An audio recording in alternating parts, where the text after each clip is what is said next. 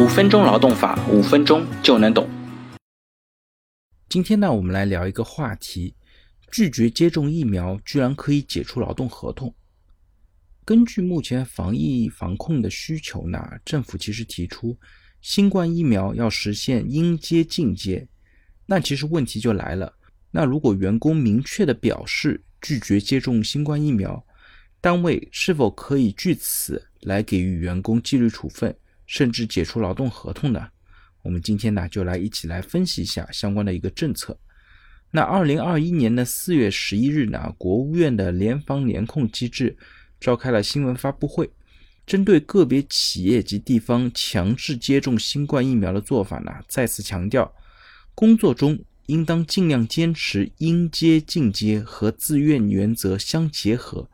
在充分告知的基础上，引导并鼓励群众积极接种、主动接种，力争实现应接尽接。疫苗管理法呢也规定，疫苗包括免疫规划疫苗和非免疫规划疫苗。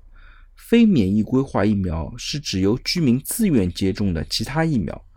居住在中国境内的居民依法享有接种免疫规划疫苗的权利，履行接种免疫规划疫苗的义务。所以我们可以看，新冠疫苗究竟是不是要强制接种，关键就看它是否规定在我国的免疫规划疫苗里面。但目前呢，我们国家其实并没有将新冠疫苗。纳入免疫规划疫苗的行列之内，接种新冠疫苗不是公民的法定义务，所以用人单位不应该强制要求全体员工接种新冠疫苗。如果员工因为拒绝接种新冠疫苗而遭到警告，甚至解除劳动合同的，有可能导致单位相应的违法责任和法律风险。但是，记住啊，这边开始讲但是了。对于某些特殊的行业和岗位，比方说医疗卫生、餐饮、公共交通、安保、清洁、进出口等，像这种行业或者岗位呢，需要严格执行防疫的政策规定。如果员工没有正当理由拒绝接种新冠疫苗，有可能导致疫情扩散，以及用人单位生产经营面临重大风险。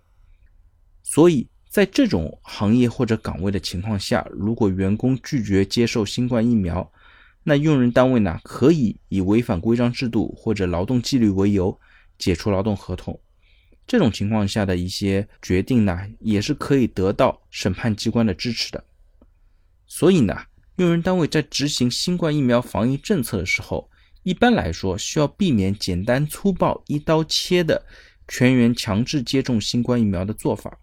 应当呢，从国家整体防疫的策略、企业的安全生产经营、员工的自身安全健康等三个方面，鼓励倡导员工积极的接种新冠疫苗。对于确实有特殊情况不宜接种新冠疫苗的员工，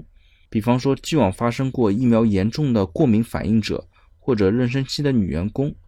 如果这些人又处在高风险的岗位或者行业的呢？一般尽可能的和员工协商进行调岗来处理，通过这种方式呢，来促进这种特殊的员工更好的来接受相关岗位和行业的强制接种疫苗的要求。好了，大家如果对我今天的话题有任何的问题或者建议呢，非常欢迎在我的音频下方留言，也非常欢迎将我的音频转发给任何有需要的伙伴，也许真的可以帮助到他。那我们下一期再见。